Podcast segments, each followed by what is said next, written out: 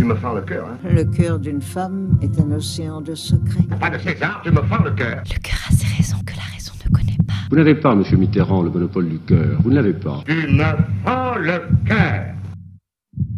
Les raisons du cœur, les interviews d'enfants du Mékong. Retrouvez dans le podcast Les raisons du cœur d'enfants du Mékong l'interview d'une personnalité, des personnes connues ou inconnues, d'Asie ou d'Occident, de cœur et de conviction, des témoins qui nous entraînent à leur suite, nous édifient par leur exemple et nous donnent le goût d'agir pour le meilleur et pour les autres. Bienvenue dans Les raisons du cœur.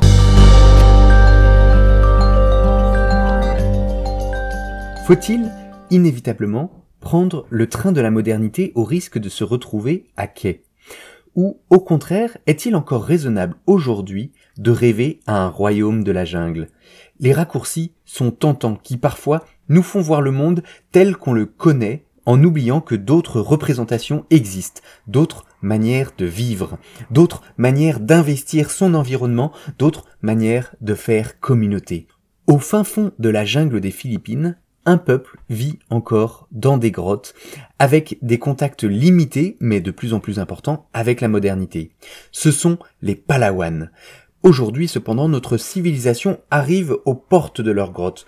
Pour les Palawan, se pose la question de la modernité, prendre ce train qui fait avancer le monde ou sauvegarder leur culture d'exception.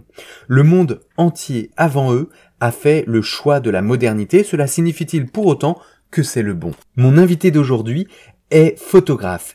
Il rêvait enfant d'être Mougli. Il tient depuis des années la chronique de ce peuple de la vallée qu'il considère un peu comme sa famille aujourd'hui.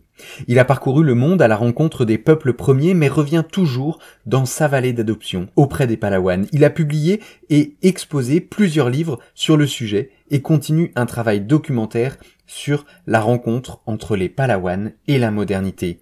Bonjour Pierre de Vallombreuse. Bonjour. Vous, qui avez tant rêvé de la jungle et qui y retournez sans cesse, qu'est-ce qu'elle représente pour vous? D'abord, c'était la, la jungle, c'est une grande forêt, donc c'est déjà un environnement qui, euh, quand il n'est pas détruit, est d'une richesse inouïe, dans lequel vivent des animaux, des insectes, des plantes, il y a des cours d'eau magnifiques. Donc pour moi, c'était la, la jungle, les grandes forêts sont des sont des zones extrêmement, que je vois extrêmement paisibles. Des gens parlent de l'enfer vert, de, de jungle hostile. C'est pas du tout hostile. Il y a, comme partout, euh, des choses qui sont désagréables, des choses qui peuvent faire mal, qui peuvent même vous coûter la vie. Mais comme exactement comme une ville n'est pas hostile. Pourtant, on peut se faire renverser par une voiture. On peut avoir, euh, se faire attaquer, voler quelque chose. Donc, il n'y a pas d'environnement vraiment hostile. Quand les gens disent, ouais, de l'enfer vert, j'ai jamais, non, quand je faisais pas attention, ben, je me prenais des ronces. Effectivement, t'entends traverser des massifs avec des épineux et on s'en sortait un petit peu lacéré. Mais voilà, c'est provisoire. Il y a beaucoup de beauté, il y a beaucoup de richesse, il y a beaucoup de, de, de, de, de sources d'émerveillement. Donc voilà, donc la forêt pour moi, bah, c'est la biodiversité, c'est des espèces animales extraordinaires, c'est des peuples qui ont su s'adapter à une vie euh, que moi j'ai considérée comme qui est la plus humble sur Terre. C'est pour ça que j'ai voulu que j'ai commencé mon travail sur les peuples autochtones par un voyage à Bornéo, où je voulais rencontrer des nomades parce que le nomadisme dans la forêt est, la forme de vie la plus humble sur Terre, puisqu'ils ne construisent rien qui reste. C'est des huttes euh, en bois qui donc pourrissent et feuilles. Euh, ils ont défriché un petit peu, tentant pour planter quelques petites choses, mais généralement ils plantent pas grand-chose. Et donc voilà, c'est des formes de vie très, je ça très magique parce que c'est des gens qui disparaissent, qui s'évaporent dans la forêt et qui vivent souvent de manière extrêmement paisible. On a rarement vu des chasseurs-cueilleurs être très belliqueux, celles qui restent les, les tribus guerrières. À Bordeaux, il y en avait beaucoup, des chasseurs de tête très violents. C'était des gens qui s'étaient sédentarisés, qui devaient donc défendre des territoires. Euh, le chasseur-cueilleur, il s'en va. Donc je trouvais ça très poétique. Vous dites avoir été attiré par l'humanité de leur mode de vie, mais qu'avez-vous découvert sur place? Que se passe-t-il quand le fantasme rencontre la réalité? Au début, j'étais dans l'émerveillement. Euh, les, les que j'ai rencontrés étaient déjà en voie de sédentarisation. Ils avaient des villages fixes imposés par le, par le, le, gouvernement, mais ils partaient faire après deux mois, trois mois, chasser, revenaient. Donc moi, j'ai pu habiter avec des gens semi-sédentarisés. Donc déjà, il y avait une petite déception, mais euh, le fantasme de trouver des, des, sociétés hors de tout contact, euh, très vite, a été rattrapé par la réalité. Ça n'existe pas. Et je me suis rendu compte que euh, cette d'être un peu dans, la, dans, de retourner à une espèce de primitive de l'humanité était complètement euh, irréalisable, mais qui restait encore beaucoup de choses intéressantes que beaucoup de peuples avaient conservé pour certains encore une grande part de leur culture, une grande façon de, vivre qui était là, mais qui était moins euh, ce que je projetais dans mes rêves.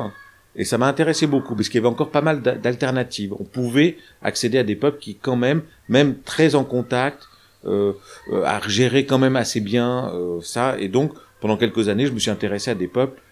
J'avais un, un, rapport très ethno-photographique, culture, en gommant un petit peu les problèmes qui leur arrivaient, même si je les évoquais dans chaque reportage. J'essayais de pas trop m'y attarder, ou en, quand même, je, je l'occultais jamais, parce que sinon j'étais dans la désinformation, mais c'était pas le, point central de mon voyage, même si quand j'étais chez les Mentawai, j'ai parlé du primitive business, des tours opérateurs. Donc j'ai nourri un peu cette espèce de course comme ça pendant un moment, aller dans des endroits où on pouvait se dire que c'était encore les derniers moments, ce qui devenait un peu triste comme raisonnement, parce que les derniers moments, c'est quand même annoncer une fin, et je m'intéressais peu à la transition, qui est devenue après le principal fixation de mon travail. Et donc après, donc après Bornéo, j'entends dire euh, quand j'étais aux Arts Déco, euh, qu'il y a euh, des gens qui vivent dans des cavernes dans une île perdue du sud des Philippines à Palawan. Ah, j'ai dit si c'est vrai, c'est pour moi. J'avais déjà, j'étais déjà complètement euh, accroché, accro à, à l'Asie du Sud-Est, au peuple dans les forêts, et je me suis dit si ça, ça existe, donc faut que j'y aille.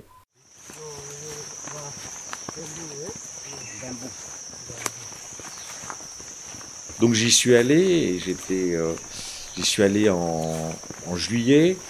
À l'époque, la moitié de l'île de Palawan, du sud de l'île, enfin la moitié de l'île, qui est très longue et très fine, euh, la moitié sud n'avait pas de route sur la côte euh, ouest. Donc, euh, fallait arriver à Manille en avion. Après à Manille, il fallait à Puerto Princesa, la capitale de la de la de la province de Palawan. De là, le, faire des courses dans des petits des petites échoppes pour amener des vivres et des cadeaux. Et prendre un bus brinque-ballant qui crevait. On mettait genre 10 heures pour aller, pof, à la, à la, traverser l'île d'est en ouest dans la longueur. Hop, on, passait une cordillère de montagne et on arrivait sur un petit port qui était Quezon, une petite ville avec quelques échoppes, les derniers comptoirs. Et de là attendre si la mer était démontée, qu'il y a un bateau à, balancier, la, lancha, qui est le, bateau typique philippin, qui allait le long de la côte.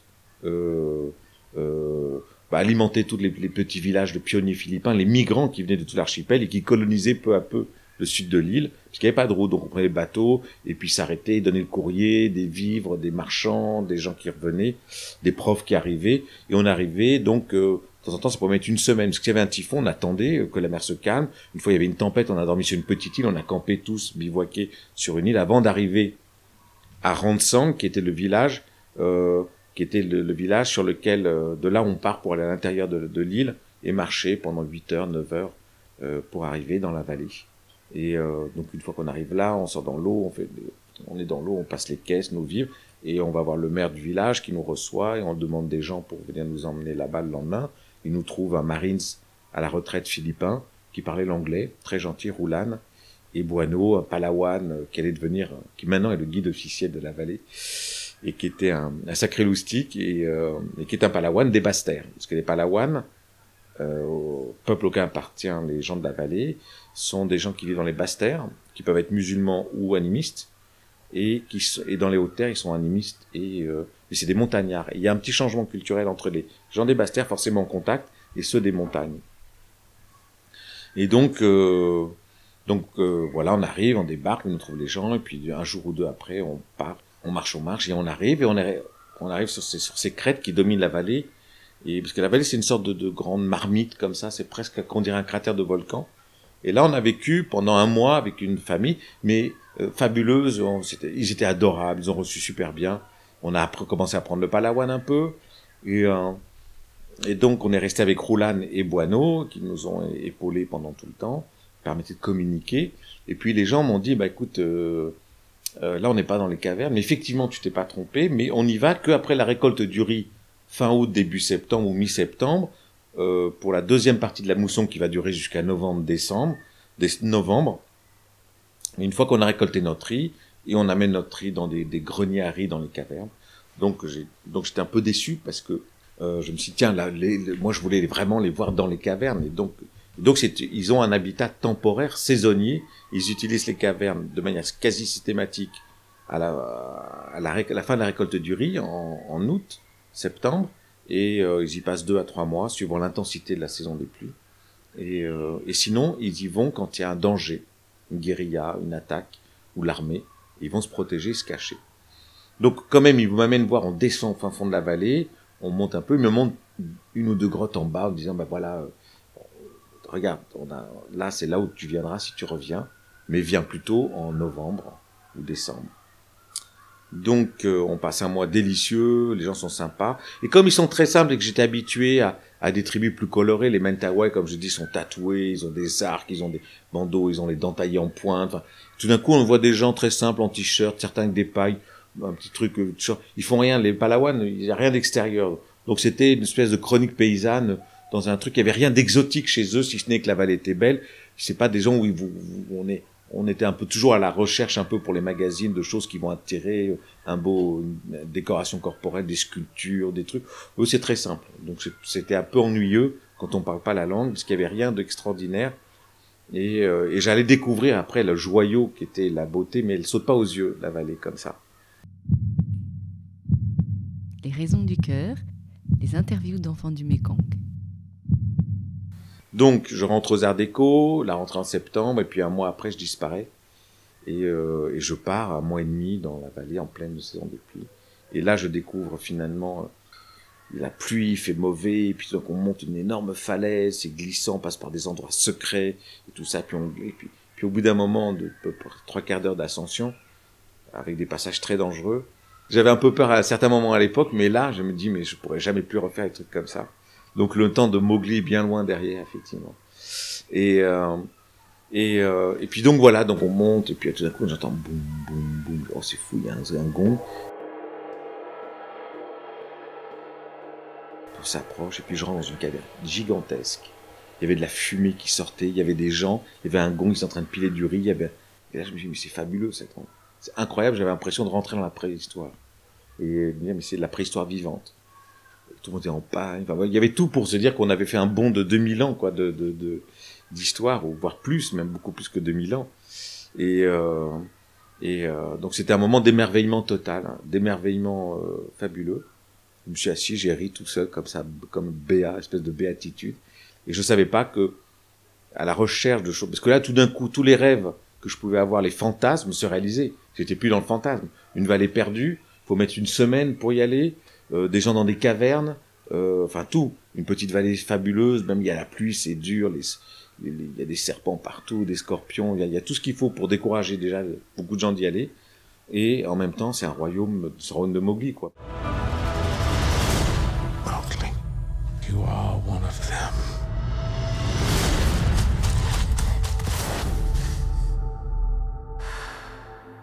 Derrière cet hyper exotisme, on est dans la préhistoire, on est dans des, se cache une civilisation extraordinaire de gens extrêmement doux, généreux, hospitaliers, non violents, euh, un peu anarchistes, puisqu'il n'y a pas vraiment de chef. Tu as quelques titres de conseiller, de juge, mais enfin un conseiller, un juge va te conseiller, il va dire fais comme ça, un juge va dire voilà, je te condamne à ça, mais euh, il y a personne pour te faire exécuter ta peine, puisqu'il n'y a pas de moyen de coercition chez eux.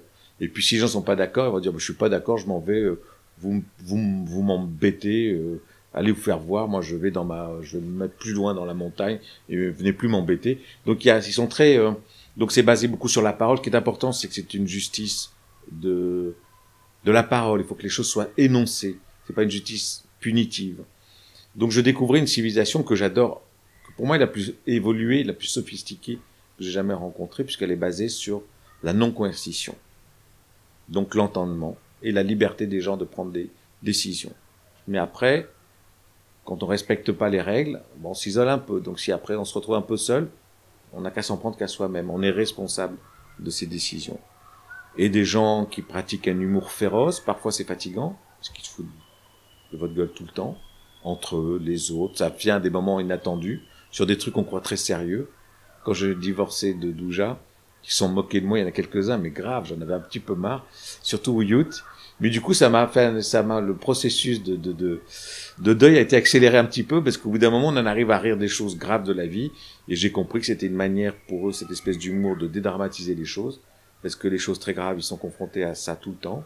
C'est des gens qui sont, euh, bah, la, la malaria fait que la mortalité infantile est élevée. euh, la vie pas forcément très longue et euh, leur vie est dure, donc ils préfèrent en rire. Et en même temps, l'humour et l'autodérision et la dérision dont on est, est une manière de lutter contre l'ego. L'ego étant source de beaucoup de choses. Donc quand on vous donne des surnoms ridicules et tout ça, je pense que ça aide aussi un petit peu à, voilà, c'est des- c'est une manière de pas trop se prendre au sérieux. Ça veut pas dire qu'ils ne prennent pas les choses sérieusement. Ils les prennent sérieusement. Il faut pas se prendre au sérieux. Donc je découvrais une civilisation et des gens très attachants.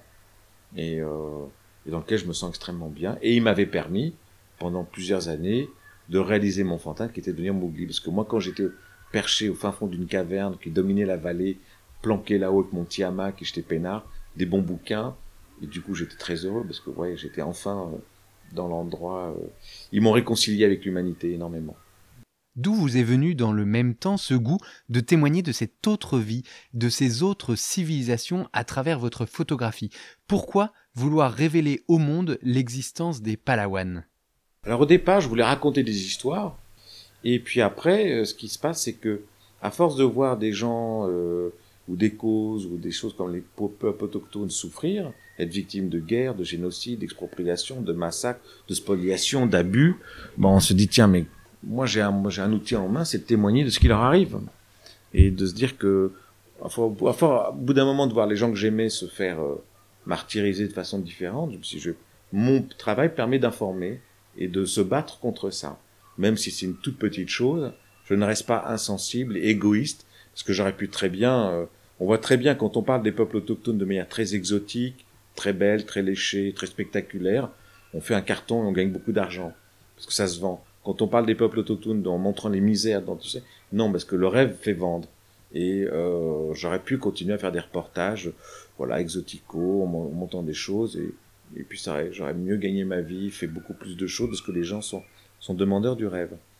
Et, euh, mais c'était très malhonnête. C'était pas la réalité que tu C'est pas la réalité. On ne peut pas parler des peuples autochtones maintenant sans parler de leur combat. Il n'y a pas un peuple autochtone qui ne soit pas, d'une manière ou d'une autre, devant un enjeu de survie intellectuelle, euh, culturelle, euh, du droit à la terre, du droit à la reconnaissance de la langue. Non, il n'y en a pas un. Donc quand on gomme ça et qu'on nous fait rêver avec, c'est vrai qu'il y a une complicité euh, avec les prédateurs que sont les États-nations, que sont les multinationales, euh, que sont le, le- les, les, les, idées de, de, de, croyance dans la supériorité euh, d'une culture à une autre. Et donc, euh, non, non, il faut faire très... euh, Donc, moi, je, au bout d'un moment, de voir la vallée se faire... Parce que j'ai assisté à la création de la route, au bout de mon troisième voyage, on est sorti de là au bout de six mois dedans, et puis tout d'un coup, on entend, on voit des bulldozers, la route qui se traçait. Avec la route, pendant les sept ans qui suivent, pendant dix ans, je l'ai suivi quasiment tous les ans. Qu'est-ce qui se passait? Ben, les routes, euh, la route, plus de migrants, plus d'administration, donc plus d'acculturation. Donc, effectivement, euh, c'était mal barré. Et euh, donc, quand j'ai vu la vallée comme ça, euh, je j'avais déjà témoigné sur d'autres peuples qui vivaient des misères, comme les Hakka en Thaïlande, euh, drogue, sida, culturation, conflit, pour me dire que la vallée qui était préservée, l'endroit que j'aimais le plus au monde, ce havre de paix et de beauté, allait être un jour détruit, puisque je voyais déjà les prémices. Euh, j'ai pas eu le courage, euh, dans le bout de dix ans, de voir la vallée se faire détruire. Les gens commençaient à être dans la peur, ils voyaient les gens, euh, de plus en plus de Philippins acheter des terres par terre, ils disaient, mais ça va arriver chez nous un jour. Ils avaient vraiment peur pour leur avenir. Et je me suis dit, j'ai pas le courage de voir ma vallée adorée et mon, mon rêve, euh, là où j'ai pu devenir Mowgli, euh, être détruit. Donc je vais euh, consacrer ma vie à témoigner de la destruction des peuples autochtones, à plus ou moins grande échelle, dans le monde, en, en hommage à ma vallée. Mais elle, j'a- j'aurais pas le courage. Donc je l'ai abandonnée pendant 15 ans. Les raisons du cœur, les interviews d'enfants du Mékong. pendant 15 ans euh, ou plus, ou 20 ans. Je ne suis plus retourné dans la vallée, mais j'ai témoigné de la situation des peuples autochtones dans le monde entier, le génocide au Sud-Soudan, plus de 2 millions de morts, des Dinkas, des Nuers et des euh, par le, régime de Khartoum islamiste, euh, une guerre féroce, enfin un génocide qui, a été pendant cette partie du XXe siècle le conflit le plus sanglant de l'époque, euh, l'insurrection zapatiste au, au Maya, chez, en, au Chiapas, euh, l'insurrection Maya, la guerre la guérilla oubliée, la- l'asservissement des Papous en, en Irian Jaya, qui est une situation coloniale. L'Indonésie a envahi euh, cette partie de l'île euh, de la Papouasie-Nouvelle-Guinée dans les années 60, un cadeau de la guerre froide.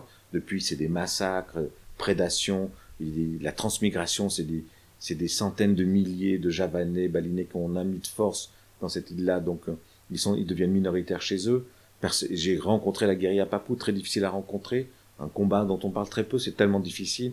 Donc, il y avait aussi le, problème des, des au Canada. Euh, les Canadiens ont l'art de, de, laisser euh, se détruire les peuples autochtones sans violence. Et c'est le plus fort taux de suicide des enfants au monde. À l'époque, dans le Labrador, j'ai donc perte d'identité, perte de, de rôle. euh, Qu'est-ce qu'on est euh, dans cette société qui nous domine, avec un petit RMI, donc qui crève, mais très blanc, c'est très ripolliné, c'est propre. Mais en vérité, c'est une manière très, très, très larvée de, de, de tuer ces peuples. Donc voilà, donc c'est très, très démoralisant. Le- le- le- le- L'expérience chez les Inuits, on voit des gens complètement bourrés le dimanche week-end qui sortent et, et qui tombent bourrés dans la, dans, dans la neige. Et avant, ils vous regardent, ils disent, mais je suis qui, moi? Vous savez qui je suis? Puis paf, il est, euh, il tombe comme ça. Donc, euh, on a, donc voilà, des, j'ai témoigné de la résistance des Gwich'in contre le, au Yukon, contre le pétrolier américain, des peuples qui se battent. Donc voilà, j'ai voulu témoigner de toutes ces, situations, euh, en pensant à ma vallée. Et ça a donné Peuple. Peuple, qui est mon premier livre, certainement le plus fort, que j'ai fait dans les années 2000 avec, en 2005-2006, une exposition au musée de l'homme, avec une préface d'Edgar Morin, et, et euh, qui est un livre de combat, et qui commence par la vallée, forcément, et qui montre toute la, tout ce travail sur, euh, sur les peuples autochtones et mon engagement là-dessus. Donc oui, témoigner, c'est devenu une nécessité, parce que je ne pouvais pas rester silencieux devant ce monde que je que j'aime énormément. Face à ces peuples qui sont en pleine transition, qui découvrent la modernité, qu'avez-vous appris? Alors, il y a différentes. De toute façon, il faut déjà il y a quelque chose. Moi, je suis pas du tout. Je pose pas le le le le, le, principe de qu'il faut figer les peuples et en faire des espèces de zoo humain, de la non-évolution. L'évolution, elle est nécessaire à tous. Tout le monde on évolue, mais on évolue suivant des rythmes différents et avec des, euh, des injonctions différentes. Euh, il faut donc euh, chaque peuple doit évoluer, ça à eux de prendre de se déterminer. Il y a des gens qui voudraient faire des espèces de peuples fossiles, on garderait, mais ça c'est le zoo, c'est très obscène et c'est pas respectueux du tout de la démarche même de ces peuples-là, qui ne demandent qu'une chose, c'est pas forcément de ne pas prendre des choses de l'extérieur, mais qu'on leur laisse le temps de comprendre, d'assimiler, et pas au détriment de droits fondamentaux, qui sont le droit à leur culture, à leur langue et à leur terre. Euh, souvent on dit, ben, vous avez, ah la modernité c'est bien, mais vous perdez tout. Non, ces gens-là sont propriétaires de leur endroit, ils ont pas de titre de propriété, mais ils sont là depuis toujours. On les laisse là. Euh, c'est des choses comme ça qui sont pas du tout anodines et qui sont même fondamentales parce que quand on perd la terre, on perd l'indépendance et on devient dépendant et donc du coup on est basculé dans des, on devient sous-prolétariat, ils, ils viennent gonfler les bidonvilles dans les mégapoles de, de ces pays et des choses comme ça. Donc euh, l'évolution elle est bien, mais il faut laisser aux gens la liberté de décider quoi, comment et à leur rythme, comme à n'importe qui, on ne doit rien imposer. Donc euh, la résistance de ces peuples-là par ça, ce n'est pas forcément une résistance contre l'idée de modernité, mais la façon dont elle est imposée et le prix à payer. Il y a des peuples qui s'intègrent, qui ont très bien euh, pour... Parce que d'abord, on leur a pas laissé le choix, euh, mais maintenant qu'ils s'en sortent plutôt bien, il n'y a pas eu de coercition violente, mais quoique j'ai acheté un livre, c'est la première fois où j'ai mis un, livre sur la colonisation danoise du Groenland et du protestantisme. Donc, et qui a commencé à longtemps. Mais maintenant, les Inuits du Groenland ont un gouvernement, euh, manage, euh, eu un référendum qui a donné beaucoup plus d'autonomie, qui pourrait aboutir, aboutir sur une, une indépendance. Et on voit des profs, ils sont dans la modernité, tout va bien pour eux, dans le sens qu'ils sont ils sont plus à se dire on va pas prendre ces outils-là, ils ont des Mac, euh, ils sont donc c'est pas quelque chose qui est euh... mais ils sont en train de retrouver une souveraineté. Je pense qu'avec la souveraineté, la langue reviendra euh, parce qu'il y a quand même des radios parlées maintenant, s'il y a un retour, qu'on commence à avoir peut-être des choses où on s'aperçoit que ce qui était de leur pensée n'a pas été complètement laminé par le protestantisme. Oui, il ne faut pas entrer dans une vision manichéenne et moralisatrice de la culture des peuples premiers contre la civilisation. Il y a dans les deux cas du bon à prendre et du mauvais à rejeter. Oui, il faut être complexe dedans. Il ne faut pas une pensée simpliste. Là, c'est très complexe. Il y a des choses très intéressantes. Alors pour moi, je pars du principe que chaque culture et c'est pas c'est pas moi hein, qui pars du principe. J'ai juste repris euh, de, de c'est Claude Lévi-Strauss qui disait que chaque société a inventé une réponse à la vie sur Terre et qu'on ne peut dire qu'une soit supérieure à une autre. Dans le sens que chaque peuple a euh, expérimenté une façon de vivre sur la Terre. Donc elles ont toutes une, une extrême importance. Parce que c'est tellement complexe, on est sûr de rien. Par contre, c'est dans les... Et même c'est l'échange de la diversité, des différents points de vue qui font qu'on s'enrichit, qu'on évolue. Donc à ces titres-là, c'est juste la diversité. Et la diversité, c'est source de richesse. Et donc moi, je, je- par contre, c'est là où je suis un, où je suis euh, euh, totalement convaincu que en défendant les peuples autochtones et que les peuples autochtones se défendent, c'est qu'on est là pour défendre la diversité. Parce qu'on voit bien ce qui nous arrive. On a la biodiversité. On est dans un siècle où on n'a jamais autant laminé la diversité, qu'elle soit euh, enfin biologique, animale, que euh, linguistique, culturelle, avec la- les, les- les- les différentes sociétés humaines. On est vraiment dans une période de grand appauvrissement. Et là, c'est très dangereux. Parce que la diversité, c'est la source de vie. C'est vraiment ce qui fait qu'on ait une vie plurielle, une vie qui se régénère, une vie qui s'enrichit par les différentes expériences. Là, on est dans un modèle totalitaire vraiment qui se met en place de plus en plus. Alors, quels sont les contre-courants? Qu'est-ce qui va sortir de tout ça? Comment les nouvelles formes de diversité vont arriver? On verra. Mais moi, je suis un militant de la diversité. Parce que le jour, on voit bien là euh, les, les, les façons de consommer, et avec là en plus le confinement, les modes électroniques, avec du coup où il va y avoir des méga euh, monopoles, c'est devenu obscène. Il n'y a pas que euh, le thon rouge qui disparaît, malheureusement. C'est vraiment dans nos modes de vie qu'on est en train de, glisser dans quelque chose de très dangereux. Donc, euh, quand on s'inscrit, le combat pour les peuples autochtones, c'est vraiment une ode à la diversité comme source fondamentale de vie. Donc après, est-ce que dire que tous les peuples c'est super, il y a des gens qui regardez c'est les gardiens de la nature. Non ça c'est les new age, des gens un peu chez nous, on croit que c'est les gardiens de la Ils l'ont très bien compris, certains font leur beurre avec ça. Parce que partout la vénalité existe, la duplicité, la cruauté, euh, c'est des peuples qui ont des lois parfois terribles, comme nous on en a. C'est juste que c'est des points de divergence. Mais l'humain est partout pareil. Donc euh, les gens qui disent oui, c'est les gardiens sont sages, c'est des gens j'ai tout appris chez eux. Non non non non, il y a des gens moi, il y a que les Palawans qui m'ont scotché, mais ils font partie, il y en a plusieurs qui sont comme eux, des sociétés un peu comme ça, ce côté un peu anarchiste, non violent, non archiacitif, où c'est, mais ils ont des défauts aussi, euh, comme partout. euh, donc là, c'est quelque chose de, de, de, de- et, et du coup, quand on a une approche comme ça, c'est les gardiens de la terre, ils ont tout à apprendre, on a tout perdu. C'est très naïf, hein, c'est faux. Et en plus, il y aurait un reliquat où on projetterait une humanité perdue qu'on projette nous chez eux, dont ils seraient les détenteurs. C'est presque enfantin, parce qu'on leur prête presque une, une qualité d'enfant pur, ce qui est faux. Donc c'est faux tout ça. Non, non, il y en a qui sont terribles. Il y avait des peuples qui ont qui ne rêvaient qu'une chose, c'est d'exterminer leurs voisins. Euh, il y avait des, épo- des équipés à Bornéo, les Iban partaient en canoë, euh, attaquaient des villages, et tout était bon. Ils ramenaient des têtes, les- il y avait des- ils avaient décimé un village, enfants, vieillards, euh, et tout ça, on ramenait les têtes, et puis c'était, on ornait le truc. Donc non, non, il y avait des terribles, hein, terribles. C'est le stéréotype. Et moi, je lutte contre les stéréotypes. Est-ce que dans vos voyages, vous avez aussi vu des raisons d'espérer pour la sauvegarde de la diversité des peuples? Ou est-ce que le pot de fer de la civilisation a définitivement brisé le pot de terre des peuples premiers? Le pire et le meilleur euh, peuvent arriver.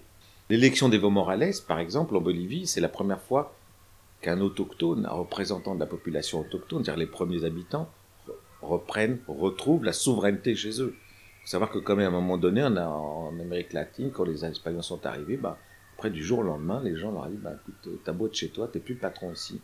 Et donc, c'était la reconquête du pouvoir. C'est très rare. Donc, il y a quand même des reconquêtes possibles. Evo Morales, le référendum au, au Groenland, chez les Inuits, où les Danois ont dit, bah, qu'est-ce que vous voulez, en gros? Et euh, les autres ont dit, bah, on veut plus d'indépendance et peut-être même y arriver. Donc on est peut-être devant la, la, la création d'une nouvelle nation indépendante. Et donc on a des retours possibles. Il y a des pays qui ont des commissions, qui font en sorte que les peuples autochtones soient assez bien respectés, qui se battent avec, avec les limites euh, que de temps en temps dans ces pays, quand la loi n'est pas appliquée, ben, c'est la mafia qui règne. Et donc du coup, t'as beau avoir des lois, des institutions, comme aux Philippines, où il y a plein d'organismes gouvernementaux pour le respect des peuples autochtones et de défense, très authentiques. Mais de temps en temps, localement, après, si les, si les patrons, euh, les businessmen, mafieux du coin ne veulent pas, euh, ça pèse pas lourd. Mais l'État a une vocation avec de vraies institutions pour ça. Il y a euh, donc il y a plein d'initiatives. Il y a surtout, je pense que il faut en tout cas moi ce que je peux faire, à ma petit, dans mon petit, c'est faire l'écho de ces, de, de- du fait que ces peuples autochtones se battent énormément. Ils ont investi l'ONU, il y a eu la décennie sur les peuples autochtones, ils, allaient représenter là-bas, ils avaient des élus, des représentants, ils sont à l'UNESCO. Donc il y a tout un mouvement de peuples autochtones qui résistent, qui s'organisent, des ONG, avec des succès, font des écoles, ils avaient, d'autres se font, il y a des défaites comme partout, mais il y a quand même, ils sont très mobilisés, très unis aussi sur Internet où ils échangent des expériences. Donc il y a toutes ces choses-là qui font que ils se battent. Euh, Alors après, vu ce qui nous arrive et comment le monde évolue maintenant, je pense qu'on est tous embarqués. On est à un moment critique dans l'humanité. Je pense qu'on est à un écueil et que là, on est en train de plonger dans quelque chose de très sombre. Comment se relèvera de tout ça On verra. Quels sont ceux qui auront survécu ou pas On verra. De quelle forme, quand dis survécu, pas forcément la mort physique, mais le modèle économique, culturel, je sais pas. Il y a plein d'enjeux. J'ai pas de choses, mais euh, là, avec ce qui se passe, tout d'un coup, je me dis c'est peut-être mieux d'être un palawan dans la vallée tranquille. Effectivement, un palawan euh, dans la montagne, euh, autonome avec ses trucs, va avoir plus de chances de vivre mieux ce qui se passe maintenant que si nous, la crise qu'on nous annonce phénoménale arrive. Les raisons du cœur, les interviews d'enfants du Mékong. Voilà, ce podcast est terminé, j'espère qu'il vous a plu. N'hésitez pas à nous faire part de vos retours en commentaire. Vous pouvez retrouver tous les épisodes des Raisons du Cœur et toutes les émissions d'Enfants du Mékong sur notre site internet, enfantsdumekong.com, à la rubrique Actualité, ainsi que sur toutes les plateformes de podcast, Deezer, Spotify, SoundCloud, Apple Podcast, Google Podcast. Et pour ma part, je vous dis à bientôt